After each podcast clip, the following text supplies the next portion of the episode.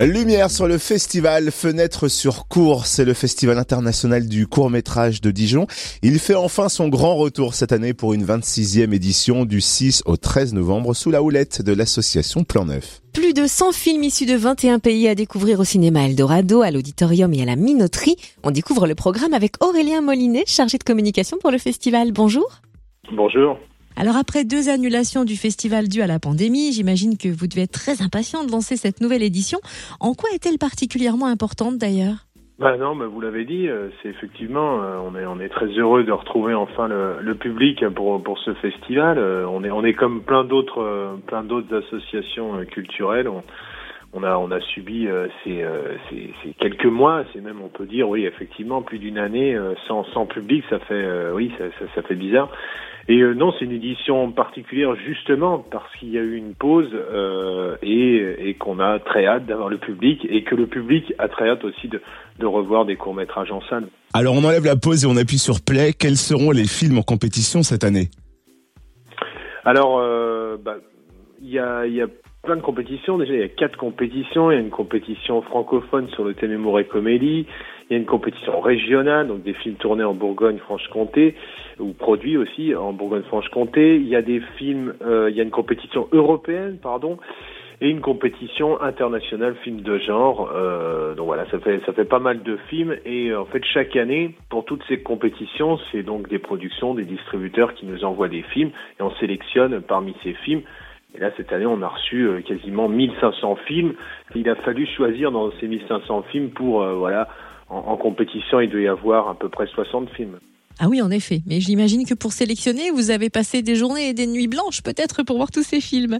Oui, ben on remercie d'ailleurs le, comité de, de sélection parce qu'en fait on est on est deux dans, dans euh, deux permanents dans l'association, donc Hélène Bernard qui est la qui est la programmatrice et moi-même, et, euh, et on a aussi un, un, comité de sélection qui nous aide à visionner tous ces films. effectivement, ça prend des fois beaucoup de temps et c'est parfois difficile d'enchaîner le visionnage de plein de films. Le festival Fenêtre sur cours propose également plusieurs séances thématiques avec une sélection riche et audacieuse. Quel est le programme?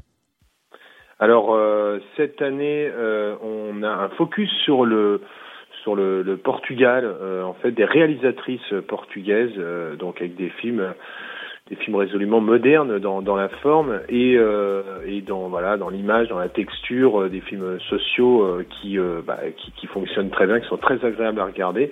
Et, et puis on a aussi une nuit d'animation qui est un classique hein, du festival.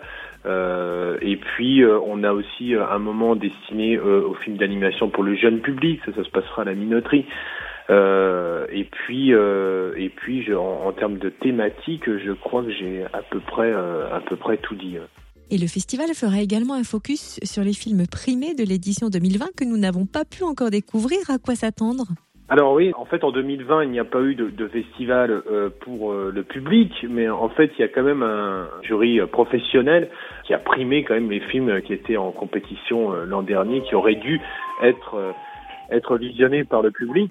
Alors euh, là, on aura donc tous les gagnants de l'édition 2020, donc de toutes les compétitions. Donc voilà, il y aura un peu tout, hein, des, des, des films sociaux, des films drôles, des films euh, d'horreur, zombies. Euh, voilà, donc je vous invite bien évidemment à, à, voir, à voir ces films. Et enfin, Fenêtre sur cours va rouvrir son bar éphémère avec de nombreuses animations.